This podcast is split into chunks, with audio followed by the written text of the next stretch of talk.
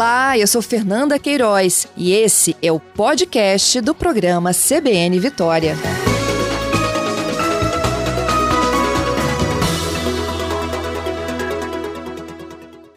Um grupo norueguês de cientistas revisou os números sobre ocorrência de enxaqueca na população global e concluiu que 52% das pessoas do planeta relatam ter dor de cabeça ao menos uma vez por ano. A porcentagem é significativamente maior do que os 35% estimados por um outro estudo, que mapeia também o impacto internacional de diferentes doenças e serve ainda de referência para a Organização Mundial de Saúde. Sobre este assunto, eu vou conversar agora com o médico neurologista, doutor pela Universidade de São Paulo, Renan Domingues. Bom dia, Fernanda. É um prazer falar com você e com os ouvintes da CBN Vitória. Eu é que agradeço, doutor Renan, pela participação novamente. A gente já tinha uma estimativa de que a dor de cabeça incomodava muita gente. O que a gente não sabia era que metade da população mundial relata essa queixa pelo menos uma vez ao ano. Exatamente. Esse estudo ele é muito importante porque ele faz uma revisão de todos os estudos já publicados até hoje, os estudos metodologicamente adequados sobre prevalência de dor de cabeça. E tudo depende de como nós analisamos o dado. Então, se nós avaliarmos, por exemplo, qual percentual de pessoas que têm pelo menos uma dor de cabeça ao longo da vida, a gente vai ver que isso chega a 99% da população. Agora, quando a gente pergunta qual o percentual de pessoas que têm pelo menos uma dor de cabeça por ano, nós estamos falando de quadros ativos, pessoas que estão de forma recorrente sofrendo com um problema. E, de fato, esse número ele é muito impressionante, né? mais da metade, 52%, em várias regiões ah, aí mesmo, né, na região da, da, Grande Vitória, nós já fizemos alguns anos atrás um levantamento aí de um dado parecido, mostrando em torno de 55% de prevalência, de forma que nós estamos aí falando possivelmente do sintoma mais comum ou de um, de um dos sintomas mais comuns dos seres humanos aí de forma geral. Uhum. Doutor Renan, quando eles relatam pelo menos um episódio de dor de cabeça, eles podem estar juntando aí dor de cabeça e enxaqueca ou assim, para a ciência é tudo a mesma coisa? Dor de cabeça é o termo genérico e inclui aí ou cefaleia, né, dor de cabeça, cefaleia, inclui todas as causas de cefaleia. E dentre as causas de cefaleia, nós temos aquelas que são as mais comuns, que são a cefaleia tensional e a enxaqueca. Essas duas são, de longe, as mais prevalentes. Agora, quando falamos em cefaleia, não se resume a isso. Nós estamos incluindo também aquelas dores de cabeça causadas, por exemplo, por um traumatismo craniano, por um AVC, por um tumor. Então, tudo é cefaleia. Já a enxaqueca é uma doença específica que tem entre os seus inúmeros sintomas, também a cefaleia ou dor de cabeça. Em todos esses estudos, a mulher sempre é a mais atingida? Sim, de uma maneira geral, porque essas cefaleias que são as mais comuns, tanto a enxaqueca quanto a cefaleia tensional, acometem mais as mulheres do que os homens. O que não significa que não haja algumas outras modalidades de cefaleia que atinjam mais os homens. Por exemplo, é o caso da cefaleia em salvas, que é mais comum nos homens do que nas mulheres. Mas como essas cefaleias que são altamente prevalentes são mais comuns nas mulheres, então o sintoma em si ele acaba sendo mais comum nas mulheres. Isso realmente é um fato e todos os estudos acabam reproduzindo isso. Uhum. O senhor falou né, que há pessoas que sentem dor de cabeça por conta de, de questões cerebrais mesmo, né? O senhor lembrou de tumor. Agora, dos casos mais simples aos mais complexos, o que, que dispara? Qual é o gatilho? Existe um gatilho? Sim, e são altamente variáveis. Né? Então, vamos pegar o exemplo da enxaqueca. Né? A enxaqueca é uma doença genética, né? então a base genética da enxaqueca ela é bem conhecida, né? Inclusive um estudo recente também é, europeu mostrou agora em 2022, né, identificou aí pelo menos 123 genes relacionados à predisposição a ter enxaqueca. Então, nós temos essa predisposição e uma vez que nós tenhamos a predisposição de ter enxaqueca, nós somos vulneráveis a alguns gatilhos, e esses são muito individuais. Então, há pessoas, por exemplo, que têm uma crise de enxaqueca disparada por uma flutuação hormonal, como, por exemplo, é o caso da enxaqueca menstrual.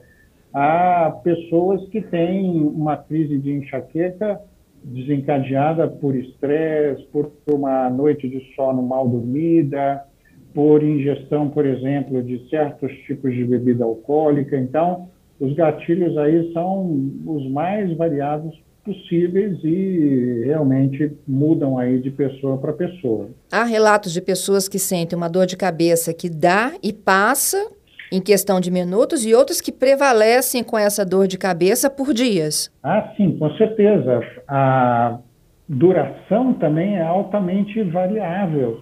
Nós temos algumas dores de cabeça que duram minutos, às vezes poucas horas. É o caso, por exemplo, da cefaleia em salva, que dura no máximo três horas a crise.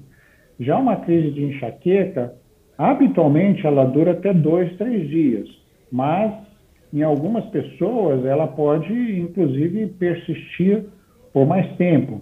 E há também algumas doenças que causam dores de cabeça que vão só piorando ao longo dos dias, das semanas, dos meses.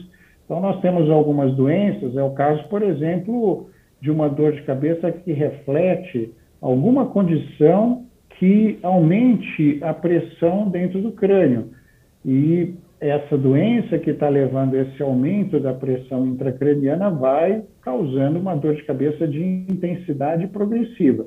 Então, todas essas informações reunidas, junto com outras né, que nós coletamos quando é, fazemos a história, quando conversamos né, com um paciente que tem dor de cabeça, nos ajudam a identificar se há algum sinal de alerta que indique a possibilidade de ser uma dor de cabeça mais grave. Por exemplo, então, uma dor de cabeça que tem um início muito abrupto, uma dor de cabeça inédita, sempre chama atenção para a possibilidade de ser uma doença grave, como, por exemplo, a ruptura de um aneurisma intracraniano.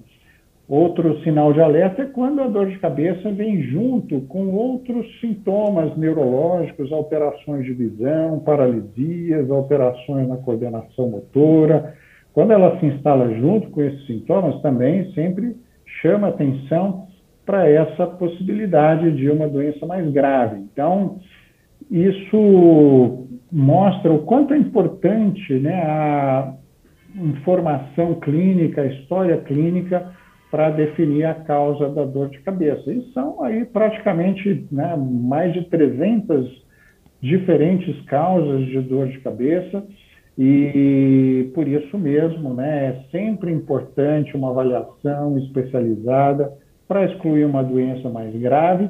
E no caso de uma doença altamente prevalente, como a cefaleia tensional, a enxaqueca, fazer um tratamento para diminuir o impacto dessas dores de cabeça. Né? Nós começamos falando aí de dor de cabeça pelo menos uma vez por ano, mas há muitas pessoas que sofrem de enxaqueca e que têm dor de cabeça todo dia. É uma condição que a gente chama de enxaqueca crônica. Então, isso é muito impactante, isso prejudica muito a qualidade de vida e os tratamentos, eles sem dúvida nenhuma, ajudam e ajudam significativamente a reduzir esse impacto e trazer de volta aí a qualidade de vida para esses pacientes e essas pacientes. Eu estou conversando com o Dr. Renan Domingues, médico neurologista, e a gente fala sobre novos estudos que aponta que mais da metade da população do mundo tem a queixa de dor de cabeça pelo menos uma vez ao ano. Isso já é quase um problema de saúde pública, não, doutor Renan? Não tem dúvida. A dor de cabeça, e particularmente essas doenças que causam dores de cabeça recorrentes, a enxaqueca em especial, é uma das principais causas de absenteísmo. Então, esse é um problema sério, mas mais importante ainda é o presenteísmo, que é aquela pessoa que está com uma crise de enxaqueca e mesmo assim vai trabalhar por conta da pressão do trabalho, e isso resulta numa produtividade reduzida, isso afeta a qualidade de vida dessa pessoa. Além disso, um outro aspecto importante aí da saúde pública é que a dor de cabeça ela é possivelmente a segunda maior causa de atendimentos em unidades de emergência. Hum. Então, é muito importante isso, porque isso resulta em realização de exames, utilização de medicamentos, então são recursos aí que muitas vezes são utilizados nem sempre aí de forma adequada e que impactam aí de maneira significativa no custo da saúde, né? Só para ter uma ideia, um dado é, de uma pessoa que sofre de enxaqueca, ela tem um custo de saúde anual 25% maior que uma pessoa que não sofre de enxaqueca, porque ela demanda mais atendimentos, demanda mais medicamentos, sem falar no mais importante, né, que é a qualidade de vida. Exatamente. Doutor Renan, quando a gente tem uma dor que fica na, na têmpora, na testa, e aquela dor que toma conta de toda a cabeça, o que diferencia essa dor e a intensidade de outras? A localização pode ser um dado que nos indica aí a possível causa da dor. Agora, mais importante ainda do que a localização, porque às vezes Tirando algumas situações, como a cefaleia em salvas, que tem um lugar muito preciso, né, sempre na região ao redor do olho, sempre de um lado só, mas na maior parte das vezes a localização é variável, né? Pode ser na região da têmpora, da fronte, pode ser na cabeça toda, e isso, então, é, numa mesma pessoa, ela pode vir de um, num local em uma vez, em outro local em outra crise. Mas o mais importante para a gente distinguir uma enxaqueca de uma cefaleia tensional são os sintomas associados. Então, olha só que interessante. Às vezes, o mais importante para identificar a causa da dor de cabeça não é a dor de cabeça em si, mas os outros sintomas. Então, as pessoas que têm enxaqueca, elas têm crises que, além da dor de cabeça, vem junto com náusea, intolerância à luz, intolerância aos barulhos, aos cheiros, aos movimentos, irritabilidade, tontura, às vezes uma certa turbação visual. Então, é o conjunto né, desses sintomas que vai nos apontar aí o diagnóstico. Isso é importante porque em doenças como enxaqueca, a cefaleia tensional, nenhum exame vai indicar para a gente o diagnóstico, diferentemente de uma doença grave, como um aneurisma, um tumor, onde o diagnóstico ele é dado pelo resultado dos exames de imagem ou outros exames laboratoriais. Mas nas cefaleias aí altamente prevalentes, né, como enxaqueca, cefaleia tensional, são os dados clínicos, a história clínica é que vai fazer com que a gente preencha critérios de uma ou outra doença, faça o diagnóstico e estabeleça uma linha de tratamento aí para ajudar essa pessoa que está sofrendo com esse quadro. O problema do fazer o diagnóstico, doutor Renan, acho que é porque todo mundo, em algum momento da vida, vai lá na automedicação, não é mesmo? Estou com uma dorzinha aqui, vou lá tomar um analgésico, passou, pronto, estou pronta para outra, não é mesmo? Exatamente. E isso não é só no Brasil, mas aqui há uma cultura muito forte de automedicação e não tem dúvida, dor de cabeça é a causa mais comum de automedicação. Então, a gente tem facilidade de acesso a uma série de analgésicos que não são controlados, a gente pode chegar ali na farmácia sem nenhuma receita e comprar. Agora, qual o problema disso? O problema, primeiro, a gente pode estar mascarando uma doença mais grave. Segundo, esses analgésicos, mesmo esses aí que não precisa receita, que a gente compra livremente na farmácia, eles podem ter efeitos colaterais em certas pessoas. E terceiro, se a gente usa muito analgésico e a gente vai mascarando a nossa dor de cabeça, a gente pode, na verdade, contribuir para a piora dessa dor de cabeça. Então, a gente vai ficando tolerante aos analgésicos, a gente vai usando mais, mais e mais, e a gente vai propiciando, então, o surgimento de um quadro cada vez mais crônico e mais difícil de tratar. De forma que, mesmo para usar analgésicos, a nossa recomendação é procurar um especialista e obter uma orientação. É claro que uma pessoa que tem dor de cabeça várias vezes, ela não vai todas as vezes procurar o médico, mas se ela teve uma orientação adequada, o médico já disse a ela: olha, quando vier a dor de cabeça, você vai tomar tal medicamento, tal medicamento, vai proceder dessa forma. Então, é muito diferente a utilização de medicamentos sintomáticos e analgésicos quando isso é feito com a orientação de um especialista. Então, a nossa recomendação é: não existe dor de cabeça normal. Dor de cabeça não é normal em nenhuma circunstância. Dor de cabeça é sempre uma situação que deve ser investigada, diagnosticada e os medicamentos devem ser orientados com a devida orientação de um profissional. Então, fica aí a dica, né? Não a automedicação. Excelente, doutor Renan. E se a gente pudesse dar outras dicas para o dia a dia das pessoas, até como forma de prevenção, o que, que elas podem passar a entender melhor né, do, do seu corpo, do seu organismo, para evitar os gatilhos? Olha, é, sempre se observar, isso que você falou, muito importante, né? E nós sabemos também que essas dores de cabeça mais comuns, elas têm muito a ver com o estilo de vida. Então, hoje a gente já tem estudos aí mostrando que a atividade física regular, ela ajuda, ela propicia uma melhora da enxaqueca. Medidas aí que vão ajudar a controlar o estresse também, ah, são muito importantes, às vezes, as, até com, em alguns casos com a necessidade né, de ajuda profissional, uma psicoterapia. Ah, o controle do sono, né, então, ter um sono regular, ter uma, um sono né, com um número de horas aí suficiente, um sono reparador, também é muito importante.